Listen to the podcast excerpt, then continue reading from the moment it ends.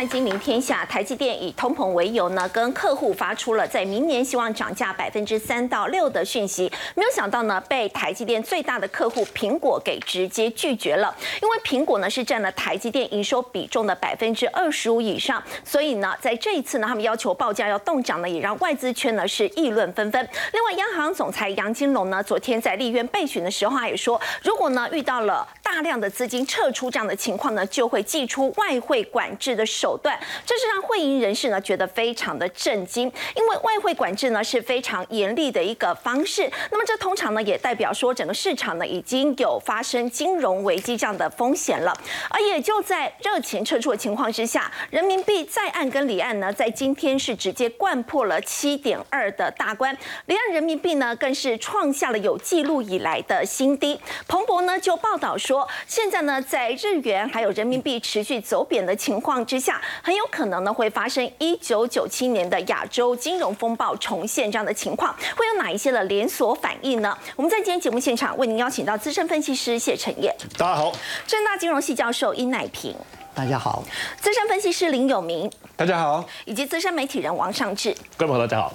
好，陈燕，先进制程是台积电的这个金鸡母，报价对他们来讲非常的重要。没有想到现在呢，只是要求说明年要涨价百分之三到六，其实这个幅度也没有算很大。没有想到苹果竟然就直接拒绝了。对，其实呃，台积电涨价这件事情，过去没有人敢 say no 啊。对。哦，拜托你给我单啊，你要怎么涨价都可以啊，哈。是。但是这一次遭到苹果严正的拒绝，我们要先说明哦，其实今年台积电涨价的幅度大概落在十到二十趴，可是因为原物料的一个问题哦。实际上，对台积电来讲，持续涨价是有必要的。对，但是今年的涨价，当然我们可以讲集单啊，供应链的这个没有办法衔接上啊，涨价大家也觉得理所当然。可是实际上，今年在涨十到二十八的过程中，其实苹果就已经有跳出来，他拒绝，可是拒绝到最后还是被涨了百分之三。是，所以你说这一次他要再涨价，苹果严正的拒绝，是不是他有什么底气，还是说他观察到了什么？说实在的，过去只有苹果砍人家的价，既然有人敢涨它的价，说真的，它也算委屈了。因为就台积电的立场来讲，就我就是要涨价，不然你怎么办？可是这样的一个讯息传出来，对台积电的股价有没有带来比较大的冲击？确实有，是因为你看今天台积电的价格。跌了十块钱，对，四三八是最后收盘，有没有可能去破前低四三三？三三都大家开始担心了，甚至网络网友又开始删，哎呀，三字头是不是要看到了？当然，基本上来讲，我觉得还有很多的细节要去讨论。但是我们先去看一个重要的一个关键，就是苹果为什么敢严正的 拒绝？拒绝？哇，say no 啊！因为现在真的终端的需求持续在减弱，不论是手机、笔电，好，甚至我们原本讲的这个车用的部分、伺服器的部分，好像成长的力道也开始出现了杂音。毕竟面临了景气的衰退，大家都要预做准备，对不对？所以台积电要对客户涨价这件事情，尤其是苹果，它占它的营收贡献比重达到二十五点九三呢，四分之一，而且甚至持续成长的可能性都有。那你要不要护住这个大客户？这个大客户有没有底气？现在他喊出说：“哎，我不让你涨。”结果。NVIDIA 说：“哎哎哎，他也喊了，哎，我们要不要也跳出来喊一下？我也拒绝。不接受的话，那我也对，我也拒绝。那后后面会不会开始大家就起义了？说哦，我都不要涨，不要涨。对，这个部分当然大家开始担心，台积电最后有没有办法涨价不成？当然，我觉得对于一些后端的一个客户来讲，涨个三到六趴，应该还是有可能的。不过调涨价格的部分，苹果真的是严重的抗拒了。我有就像我刚才讲的，过去我必须想办法砍我的这个。下游的价格怎么可以让你涨价？为什么？这个原因到底为什么？我们先看一下最近手机销售的近近况哦。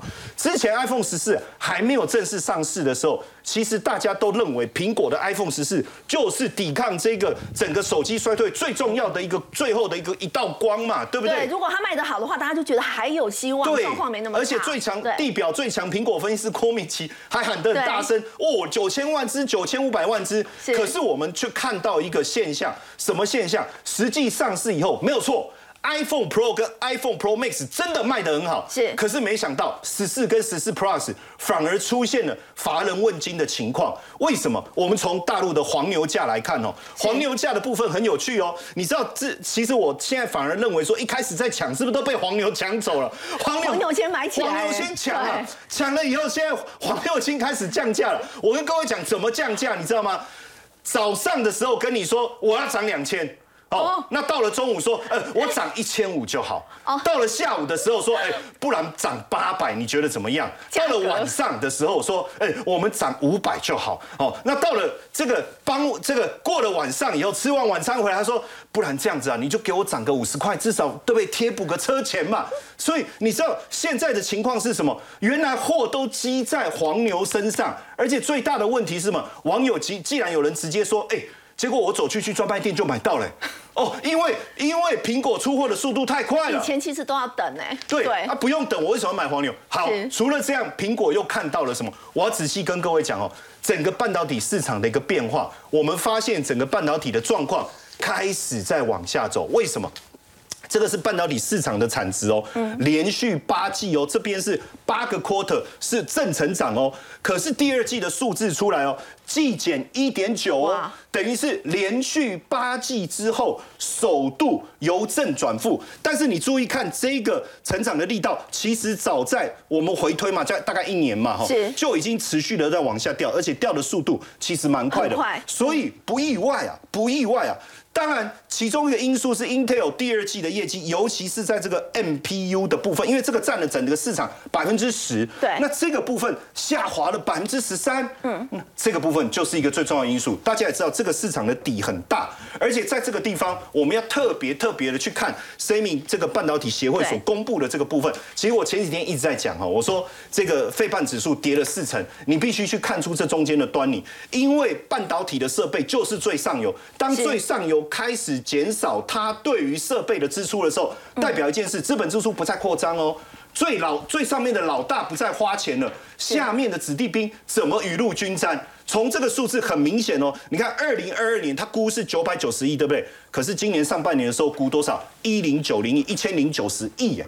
这代表是不是？如果我们就一个平均的概念来看，对，代表上半年是不错，下半年其实数字应该掉蛮多的，是，所以整年度才必须从预期的数字一千零九十亿调降到九百九十亿。更重要的事情是，我们等于你帮我圈一下，二零二三年哦，二零二三年甚至比你看今年还少，对，又比今年少哦，所以。表示这一个半导体设备成长的趋势已经开始转变了。是，那为什么要转变？我再次强调一个非常重要的关键：，景气未来衰退会引发现在投资支出的一个减少，包含了这个手机、车电、笔电、平板这些。如果连伺服器，我们原本预期最好的伺服器跟车用这个部分都开始停滞的话，那请问一下，半导体设备的成长怎么可能持续？这个是不是就是苹果所看到？所以你看哦，苹果拒绝台积电涨价。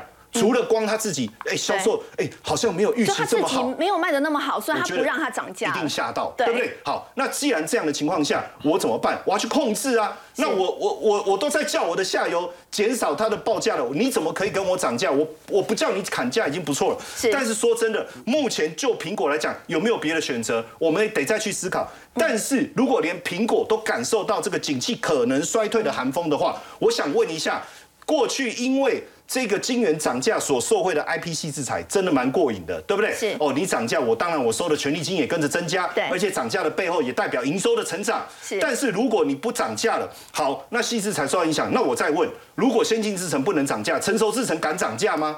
如果先进制程不能涨价，代表它的产能利用率已经达到边一百趴的边缘的时候，成熟制程的产能率有没有可能往下？再问。封测呢？再问相关的 ABF 载板这些呢？所以我担心的事情是我们看到的是最上面台积电叫冰山的这一个角，那冰山下面的部分会不会受到比较大的影响？当然我们要持续的观察，这是不是也是导致这一波台股一直疲弱不振，半导体相关的类股持续修正一个主要的一个原因？我们得去思考。那当然，我刚才在讲苹果的时候，我们不免就想到它的。前男友，好不好？这个上一个情人呐，哦，就是 Intel 这个情未了嘛，对不对？过去其实确实啊，苹果很多的晶片，手机也好，这个尤其是最早就是它的这个笔电哦，不不论是它那个桌上型的电脑还是笔记电脑，确实有采用 Intel。可是随着两年前苹果开始推出自家的晶片，因为确实为什么不不用自家的晶片？如果我用自家的晶片，我比较不会遇到断链的问题，对不对？好，陆陆续续，现在据说只剩下一台电脑。啊，里面还有用 Intel 的晶片，可是摆脱的可能性其实很高，也就是说只剩下一件衣服还留在家里，这件衣服随时可以丢掉，一旦丢掉就彻底的分手了。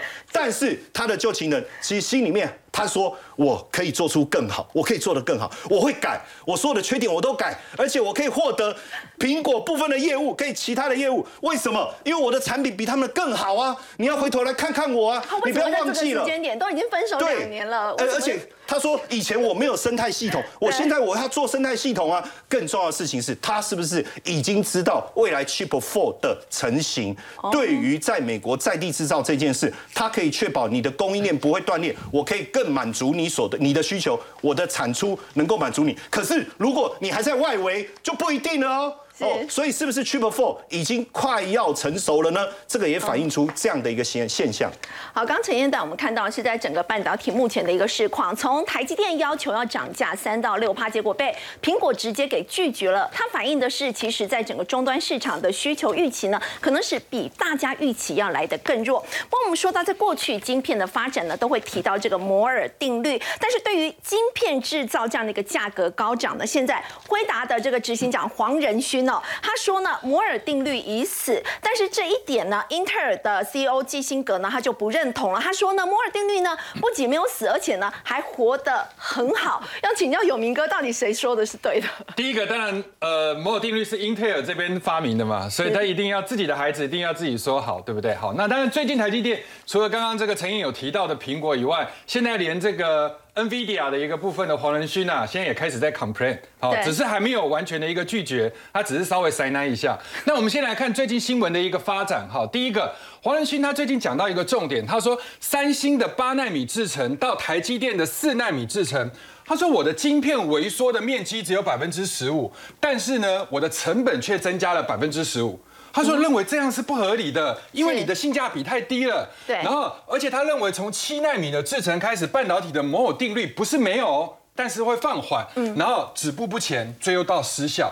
所以他认为，呃，所有的先进制程都会有它的物理极限，然后呢，到一定程度之后，很可能就会开始衰竭。那重点是我们等不了晶片呢，因为你今天为了一个世代，比如说像现在最新的一个世代，我要做的东西从三个月延到了四个月，对不对？那不是台积电做不出来，而是说今天有很多复杂的工序。好，或者是原材料的一个问题，所以导致，所以我认为你现在的性价比过高。那当然，这个新闻大家一看的时候，有几个方面，我请大家做新闻的另类解读。第一个部分的话，它是什么公司？它是 NVIDIA，它是属于 GPU 的大厂。那 GPU 的用途在哪里？第一个的话就比特币的挖矿，第二个部分的话就是游戏，好，游戏的显卡。那这么大的一家公司，营收是英特尔的三倍哦。然后这个地方他说出这个话，但问题是，他以前用的 RTX 四十，他说号称是三星的八纳米，但事实上三星每次都会碰轰，它的八纳米等于台积电的十纳米，十纳米对，对，而且它的价钱比较低，当然我就可以低价抢市，但问题是你的良率那么差，你做一颗里面你你那个代号的那么那么差的情况之下，所以人家到最后放弃你了。好，那用台积电的四纳米，这里也所谓的四纳米，并不是真正的四纳米，是。这个叫四 N。其实它是五纳米的制程，好，不是四纳米的一个工序。所以我们现在在讲黄历，其实是有点鳄鱼的眼泪，也就是你之前靠显卡赚了这么多的钱，那现在呢？你现在只是嫌说，哎，我稍微比五纳米的价格贵，还不到四纳米，对，那我现在是不是要让我的这些忠实的啊，我的这些这个买家，对不对，来当韭菜被我割？所以他现在只是在稍微挨了两下，好，这个是这个新闻大家另类的一个解读。但是英特尔的讲法就不一样，好，你不要看英特尔跨尿膜掉哦，你不要看他这最近很衰，他说没有啊，我觉得摩尔定律还活着，而且活得非常的健康，非常的好，还活跳跳的。他怎么说呢？他说我现在我的公司，他现在是用 Robin Fee。Running Fit 这个东西的话，就是我们把更多的电晶体可以集中在更小的晶片上。那各位要知道，摩尔定律其实是一九六五年啊，当时的这个名誉董事长这个莫尔来讲的。他说，单位晶片的一个电晶体上面负载的电晶体，每十八个月到二十四个月，就是一年半到两年之内会成长一倍，然后效能会增加百分之四十。还有一个重点，价格不变。哦所以因为价格不变的关系，才会刚刚这个黄黄仁勋才会特别提说，你贵了十五趴，你贵，因为每一个世代增加的话，不应该要增加价格。是。那所以各位可以去看一九六五年到一九八零年代开始，它从一百三十纳米，然后一直到六十五纳米、四十五纳米到三十，两千年以前都还停在这个位置。是。两千年到两千零一十年都还停在二十二纳米左右。嗯。苹果慢慢慢慢的，iPhone 一直不断的用，不断的用，用完了之后，你知道什么时候从十四跳到十，跳到七吗？那也不过是从二零一五到二零一七，短短的这两对这几年的时间。二零一七年三星完全挂点的时候，台积电已经可以做出七纳米了。是对，那到现在为止的话，已经往三纳米甚至二纳米这边走。好，那。这件事情就是它这个斜率是这样走，但是七纳米之后以后的斜率就会放缓。那有人就说物理的极限到二纳米的时候，哈，这个地方就完全不会再成长。那不会成长怎么办呢？那只好用所谓的。超摩尔定律，那超摩尔定律的话，第一个就是用极紫外光，透过高能量、波长比较短的光源，用打印的方式直接打在晶片上，而不是用画线路，直接用印的，就类似我们的三 D 印刷的概念。是。第二个的话，我就把所有的房子本来要用的所有东西全部往上堆，这个就是所谓的三维乘三维的三 D 堆叠技术。好了，那这样的一个技术是不是一定完全无敌？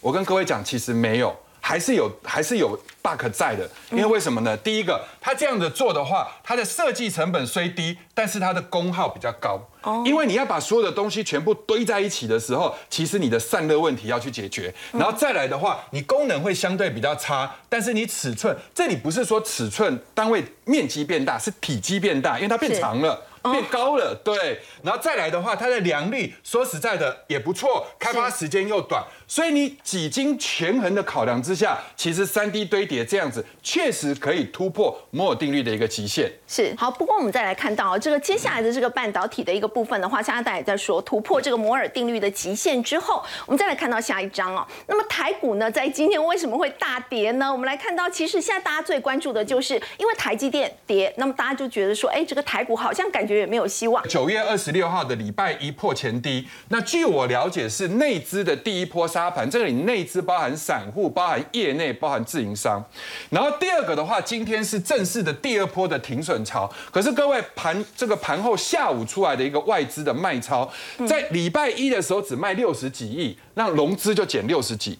那今天外资是卖一百一十九亿。我们晚上来看一下融资是卖多少。今天的自营商卖四十一亿，是整个最近从九月十六号以来卖超最多。所以一波一波这样子杀下来之后，其实外资没有大家提款的这么严重。是这一点，我反而要提醒大家。第二个的话，今天晚上的融资会以跌止跌之后，很可能一个行情来到这个地方，每一个波段其实基本上都跌一千八百点。是，所以这一次的高点减一千八百点，应该就是今天。所以在礼拜一跌三百多点的时候，那时候大家觉得外资会大卖，结果卖不到，没有卖那么多，对，外资没有卖那么多。所以接下来有明哥觉得这个观察融资到底有没有被洗出来是他的重点。对，你的敌人其实不是外资，因为我们大家都认为说外资在台币汇率贬值的情况之下，一定会一定会提款。对，对他真的有提，但他提在前面，是，他不是在最近追杀，所以。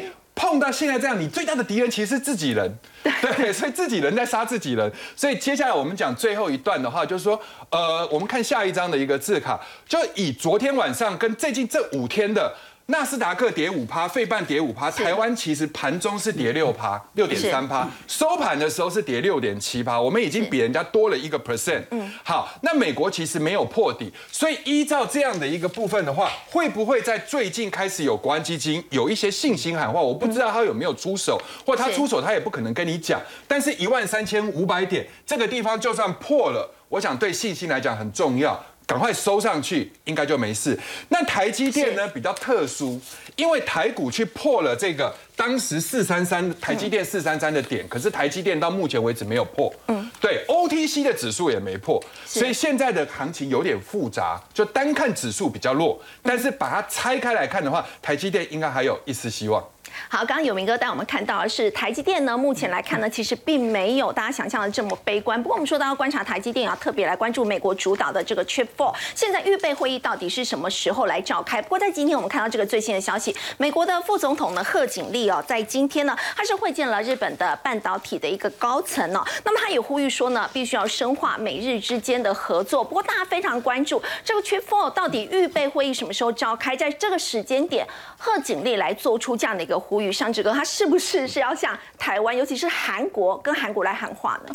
对，这次副总统，美国副总统贺锦丽呢到日本，主要当然是参加那么日本前首相安倍的部分这个国葬，但是随即接下来四天，他就在日本跟韩国，就是针对了日韩两国的这个半导体的业者来跟他们来见面哈。那么在九二八就今天的部分，他就见了十三家的日本的一些。参与半导体投资或者是有光学技术的一些企业，我们来看这企业当中的我们很熟悉的有个东京威力科创哈，那么像东京威力科创，这就是 E U E U V 的非常重要的零组件的公司哦。像另外日立还有富士通跟 Nikon，其实都是在有关于光学跟半导体相关有投资的这些主要的部分的企业。当然，他见了这些日商的部分企业当中，还是有具体的谈话。那今天见面了，但是已经有传说，他其实主要就是要说服。也告诉这些日本企业，美国其实现在是有一些相关的奖励措施，因为最近都在谈，好像都台湾、呃韩国在争取，日本日商其实也是有机会的，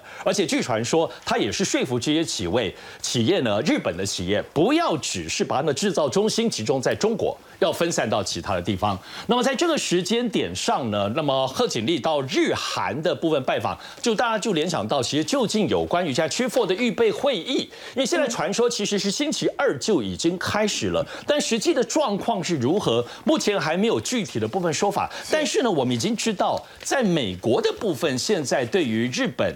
包括现在也施压了，对于韩国跟台湾的压力越来越大。我们来看，其实现在在韩国方面有更多分析的评论啊，他特别提到了。那么现在美国对于有关于 Chip Four，现在应该是举世都知道，它主要就是为了一方面是满足自己美国的，特别是在先进制程方面的自身的需求；二方面压制中国的这个科技发展。但它具体的做法就是要确保。英特尔的产能，那我们在我们的节目当中已经谈了很多次。不过呢，这次我们可以知道说，美国当然现在主要就是透过英特尔要建立美国自己的半导体的供应链，来提高晶片的生产。但这里头是这样子，在这次评论当中，我特别提到，如果就美国国安。这个国安的这个角度来看，它就是要绝对性的提高英特尔的产能。那么，如果英特尔产能没有办法赶快的做到的话，特别是先进制程的话，那么如果没有办法满足美国政府的期待的话，它就会利用台积电。就美国的台积电的投资来作为代替英特尔，也就是说，国安层面，英特尔如果做不到的话，美国的国家利益透过台积电也可以达成。所以接下来的话，其实台积电跟三星在美国设厂的这个部分的角色，毫无疑问都知道，先进制程是采取五纳米以下的这个部分的技术，而主要是透过 Chip Four 的部分的这样子的奖励措施来推动。那么现在对于台积电跟韩国，尤其三星取得补助这件事情，看起来应该是主力，对吧？可是呢，这里头有一个观点很重要，是说这里头是这样子，因为刚刚提到美国就是要扶持英特尔嘛，它的核心自始至终，你三星啊跟台积电其实就是不能说减厂，就是围绕着在旁边。所以说，英特尔的扶持如果恢复成功，我们来看这个关键句哈，如果它成功恢复竞争力的话，市场变成三强鼎立。是，那其实对于台积电跟三星，其实也没有好消息啊。但是呢，如果三星、台积电放弃补助的话，但是终究还是市场会陷入不利，所以参加跟不参加其实都没有办法哈。好，刚上志哥带我们看到呢，韩国不管要不要加入这个缺缝呢，似乎呢都没有好处。所以呢，日经新闻网呢就报道说，韩国半导体呢在美中之间这个大战呢真的是左右为难。从韩国来看呢，对中国出口占到半导体出口的六成之多。那么三星呢在中国拥有半导体的工厂，目前的局面是呢，美国可能会迫使哦。让韩国到最后呢，必须还是要选边站。好，另外我们也来看到这个震撼整个金融市场的一个消息，就是央行总裁杨金龙。杨金龙呢，昨天在立法院被询的时候呢，他就说，如果说台湾呢出现了有大量资金撤离的情况，他们就会采取。外汇管制的一个手段，但是呢，其实外汇管制呢，从解严以来是从来都没有实施过的。那么，会议人士呢也觉得非常的镇定，因为它是非常严厉的一个手段。那么，它背后呢，代表的是不是整个金融市场目前的一个状况已经是非常非常的严重，很有可能会出现金融危机？所以要请教殷老师，才会迫使这个杨金龙现在竟然说要祭出外汇管制。我想这个涉及到就是。外资现在开始跑了啊，虽然跑的数量还没有威胁到台湾的外汇存底，可是真正的问题在哪里呢？就是国内有一些人啊，看到这个美元不断在升值，同时美元的利率比台湾高很多，是，所以他们开始把台台币的存款转换成美元了。如果大家都这么做了，我们外汇存底一下去就就都跑掉了。所以从中央银行的角度来讲，他当然会担心啊。这种状况其实在这个一九九五年台海这个飞弹危机的时候，当时我们那个外汇存底一下子跑到两百多亿，那中央银行就在担心了，就是说万一我们的外汇存底低到影响到我们的经济跟贸易的安全的时候，然后他设了一个所谓的安全底线。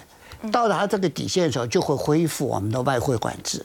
嗯，可是嘛，当时还好，因为这个 飞弹危机很快就过去了。过去了以后嘛，呃，一切又恢复正常，所以根本没有到达我们的这个危机的这个底线。那这那现在这一次，大家。五千四百五十四点八二亿美元是比上个月要续减，所以是有看到已经很严重的状况。我目前是在慢慢减少，减少的不多了，大概都是二十几亿、二十几亿的在减少。对。可是，如果是大家都开始换美元的话，嗯，那就不是我们现在看到这个数字了。很快这个数字就变掉了。当然，我们现在看到的问题啊，可能不仅仅是这个样子，因为我们说句实话了。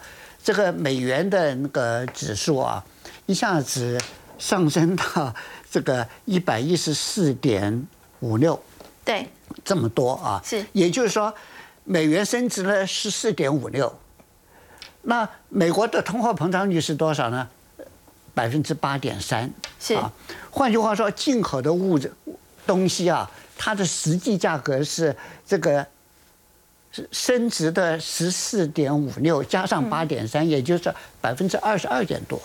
是那因为美元的升值，所以进口的成本降低了，所以美国的物价就开始没有应该有的那么严重。不过，他当美国这么做的时候，全世界的货币都在贬值嘛，所以说其他的国家你要到国际市场上去买东西也好，你要去国际市场上去用美元也好。你全部你的成本都增加了，嗯，也就换句换句话说，就是美国很有效的把它的通货膨胀转移出去了，变成别的国家通货膨胀，就大家说的输出通膨了。对，他就 把这个他美美国的这个金融危机变成别的国家的金融危机，他自己的危机减少了。嗯，那在这种状况之下，我们看到问题就来了，全世界其他国家都面对的。我们台湾面面临的类似的问题，嗯那么我们就会发现一个现象啊，有些国家它的那个企业欠了他他在外面发行了美元债券嘛，嗯那等到你要还钱的时候，美元升值了，你的货币贬值了，那你要多付百分之十四点多，是，那你这个企业能不能承受这种这种冲击，这个成本上升的冲击？另外一个现象就是，在这个。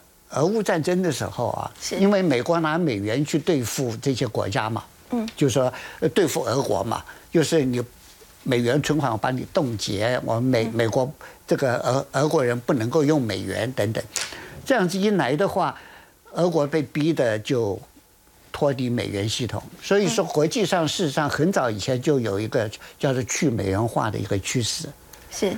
那现在如果国际上大家说我不用美元。我用别的国家货币，我就不受你美元升值的影响了。这个去美元化这个趋势变得比较普遍的话，是，那美元的国际地位开始动摇。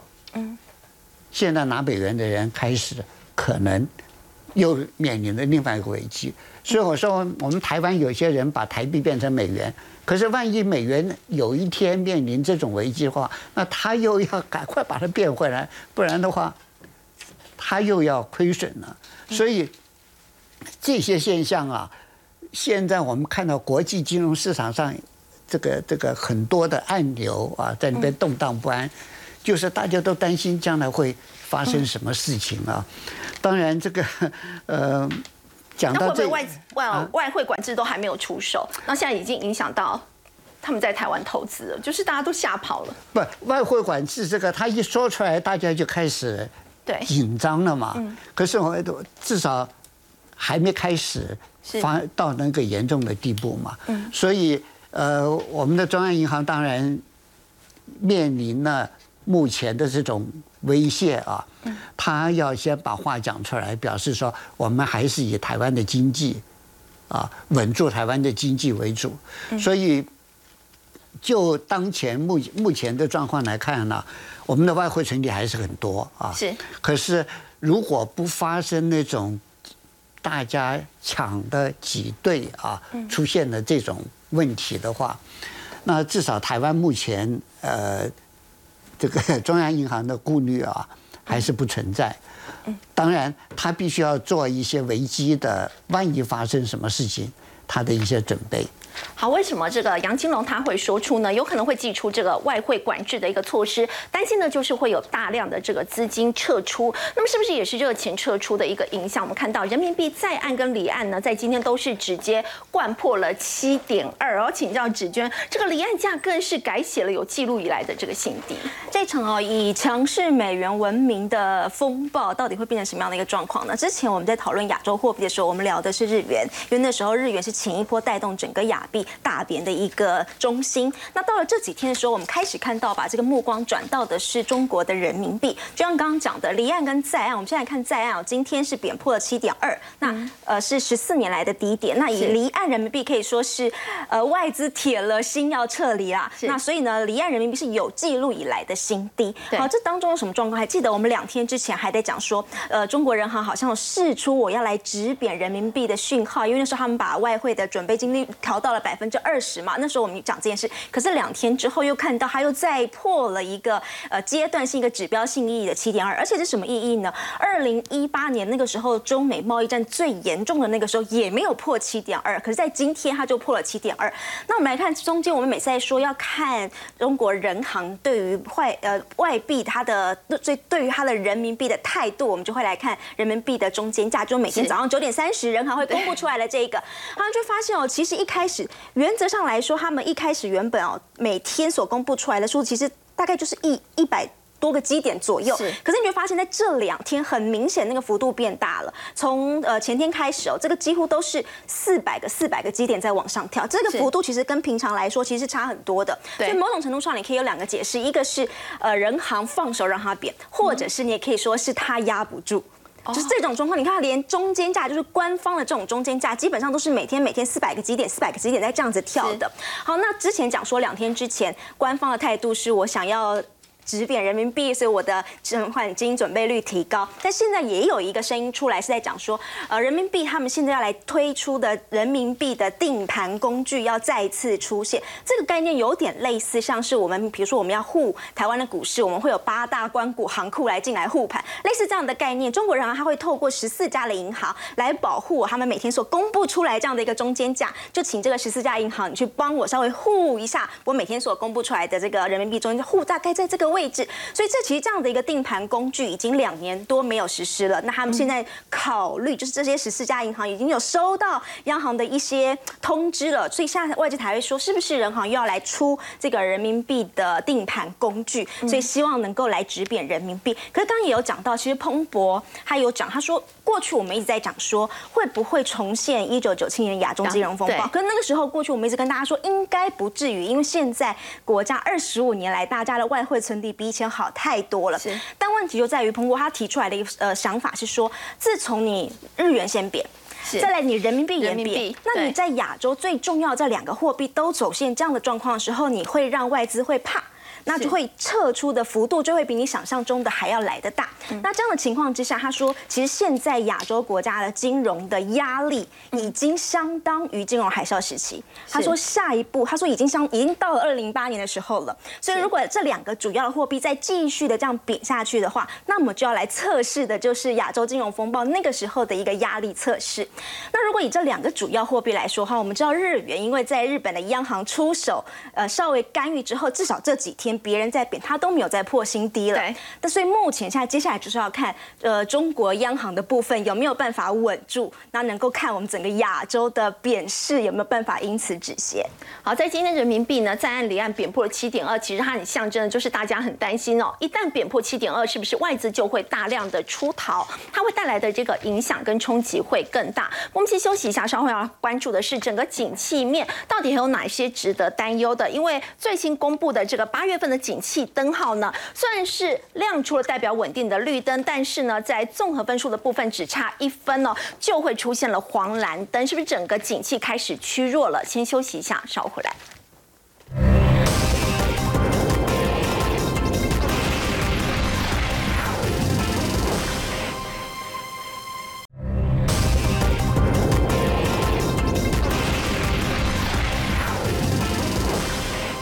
景气是不是真的变差了呢？我们来看到国发会公布的八月份的景气灯号，那么综合判断分数呢是二十三分。虽然在这一次还是亮出了代表稳定的绿灯，但是呢，如果说这个综合判断分数是只有差一分，就会掉入所谓已经趋弱的黄蓝灯了。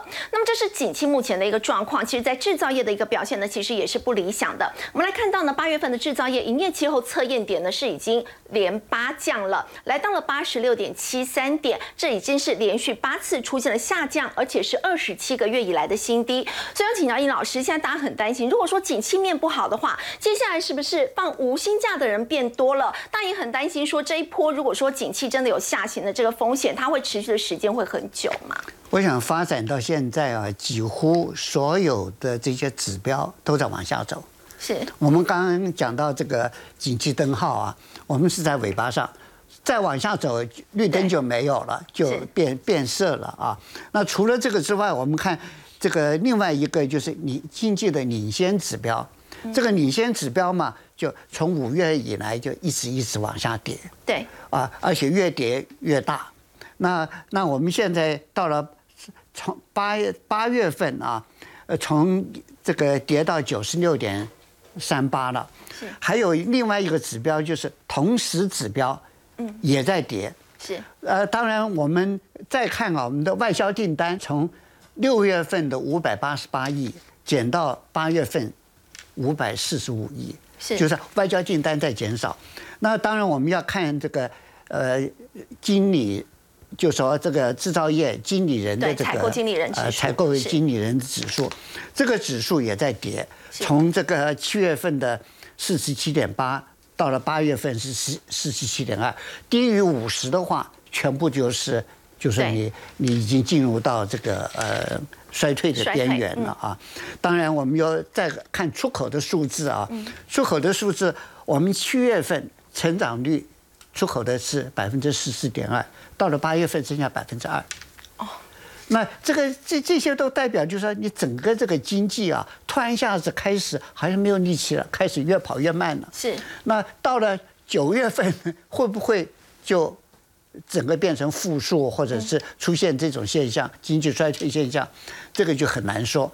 不过这种现象并不是我们台湾才有的。嗯。全世界啊，在这种目前的这个状况之下，几乎经济都在恶化中。当然，我们刚才讲过了，这个欧盟的状况、英国的状况，现在已经变成这个负数了，变经济在衰退了。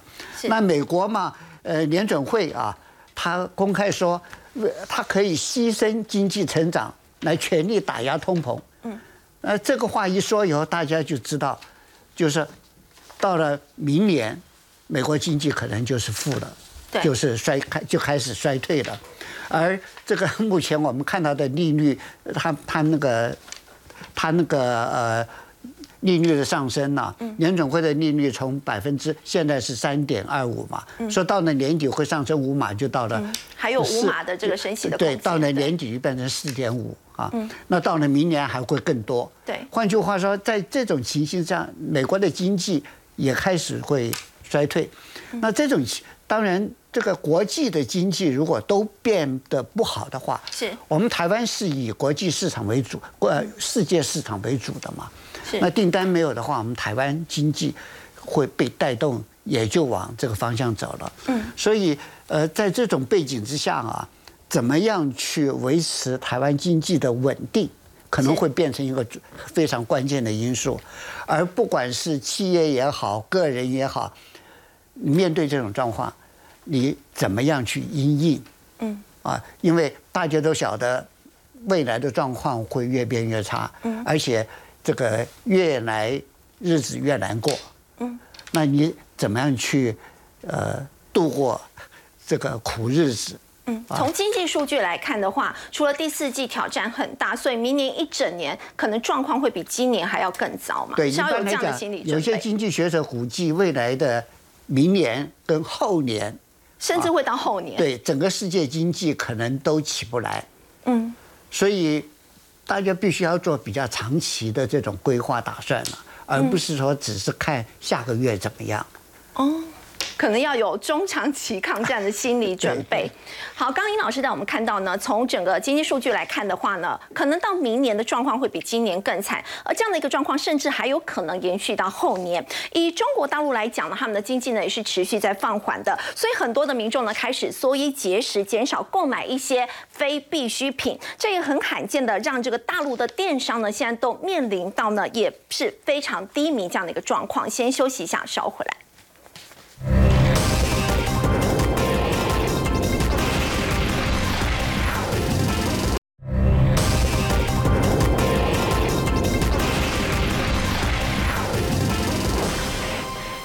母公司东海集团呢，其实这几年呢一直在全球都在扩张，不过现在呢却传出说虾皮购物呢他们的营运呢已经遭遇到乱流了，不止在大陆，在印尼呢传出了有裁员。只觉得让大家很意外的是，听说台湾都逃不过。嗯，其实讲到了虾皮哦，大家对它最大的印象应该是这从今年开始，你会发现很多街边店、店到店，对，开了好多好多街边店。那时候我们直觉应该会觉得说，你有办法开这么多的街边店，那感觉你应该生意还不错才对。那所以那时候传。传出了裁员消息的时候，相信大家应该都还蛮意外的。我们先来看一下整个虾皮集团到底发生了什么事。如果以他们第二季所公布出来的财报来说的话，是亏损达到了九点三一亿美元。这个数字如果跟去年相比的话，是翻倍，就是它的亏损不但没有减少，还是往上翻倍在加速的一个状况。那也因为这样呢，所以他们也很罕见啦，说那我以后干脆也不要再公布财测了，我先暂时眼不见为净。好，那它的财务出现的数字问题就放在这个地方。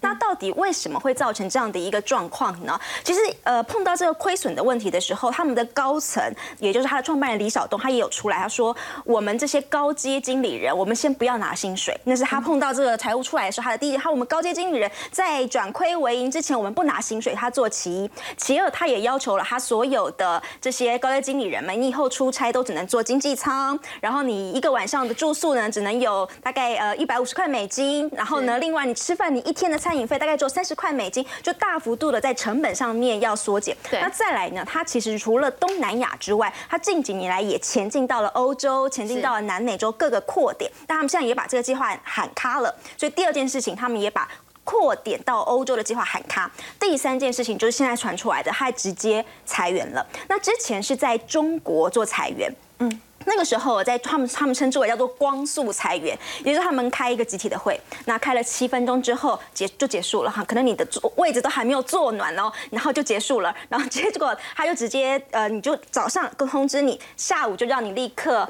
收拾行李。走人，所以叫光速裁员，光速很快。其实过去这种东西，我们直觉想到是美商很喜欢这样子搞，对。但现在看起来，他们也是这种这种概念，就是光速裁员的一个状况。那昨天也传出说，那个状况也到了台湾。那台湾现在。看起来这一波裁员的人数大概是三十五人，那也是有类似这样。可其实他们开出来的资遣费还不错啦，是年资加二，二加对，年资之后再加两个月，这件事情其实比现在目前劳基法还要还要来得高。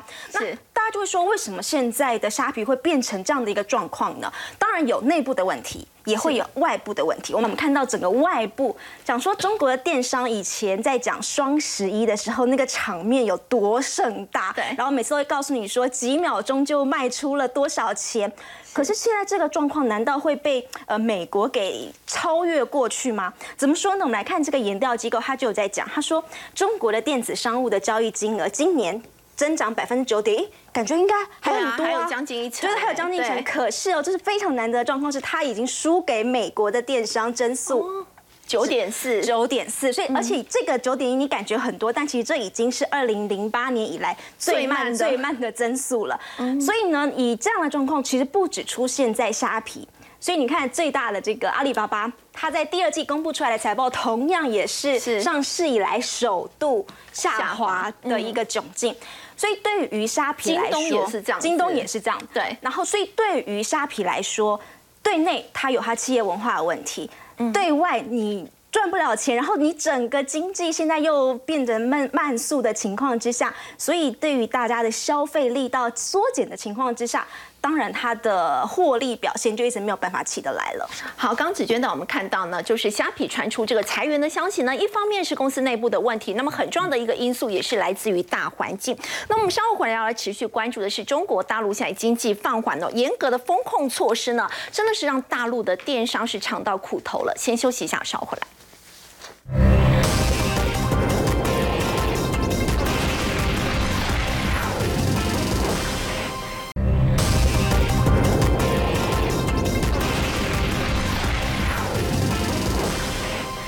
提到中国大陆经济放缓，严格的一些风控措施，让电商都吃足了苦头。要请教有明哥，目前中国大陆他们的经济到底面临到哪些比较危险的处境呢？好，我想最近的国务院的总理李克强哈有开始这政策的一个宣导，他说决定对部分的行政事业收费跟保证金进行缓缴，来帮助市场主体来减缓纾困。所以大家要知道说，前一阵子包含像第二季里面的封城，然后到第三季的房地产事件。那这些都会造成一连串的问题。那当然，从第二季开始的话，就不断的资金放水，然后来去解决这些房贷户的问题。然后接下来的话，又碰到了最近很多奇奇怪怪的事情，所以他希望说，能够帮大家舒舒缓一口气。然后他这里面还特别提到，中国证监会最近通知一些基金经理人，下个月的中共二十大登场前，避免大规模的抛售市场。我们我们的政府还不敢讲这个话。啊，真正如果必要要护市的时候，很可能就是涨跌幅减半，或者是这个盘下停止放空，限空令啊。对，他就直接告诉你说，你 你尽量避免大规模的抛售，但是在这个话里面免礼带真呢，我认为非常的有杀机，意思就是说，如果你敢卖，你试试看。对，有一点警告的味道在。所以最近的中国的上证指数，各位可以去看，相对来讲是涨这样，但是我想台湾的股民其实看到这样的指数是很羡慕，因为为什么呢？因为我这个是它五月的低点嘛，我们台湾。五月在这里，我们台湾七月在这里，九月在这里，是，所以相对来讲，其实陆股比我们台股强多了 哦。但是它这毕竟是一个比较封闭的啊，这个集权式的一个部分。那现在大家要比较注意，就是中国到底会不会通缩？因为中国的褐皮书里面有特别提到。这样的一个重点，那我们刚刚说过，很多的现象有点被扭曲，比如说第二季突然跳水式的封城，然后第三季的话是因为你有房地产，所以我们不确定是不是真的消费力减弱，所以现在来去想未来的事情，十一长假就会变成一个很重要的关键。如果十一长假的消费力能够恢复，那第四季的状况可能就可以避免通缩这样的一个疑虑。好，不过像亚洲首富说，大陆的经济是比较孤立，他认为就算要反弹，阻力也不小，而且大家也说今年这。这个经济成长率可能真的是很难到三趴，对，而且一直不断的在下修，比按美府的规定的这个预期原先的这个三点多还要来得更低。那我自己也看的不好，所以原则上我觉得二十大之前可能市场会维持一个维稳状态，但是二十大之后的明年，中国的一连串的国企的问题，我想慢慢的都会开始浮现出来。目前是不是房产的一个？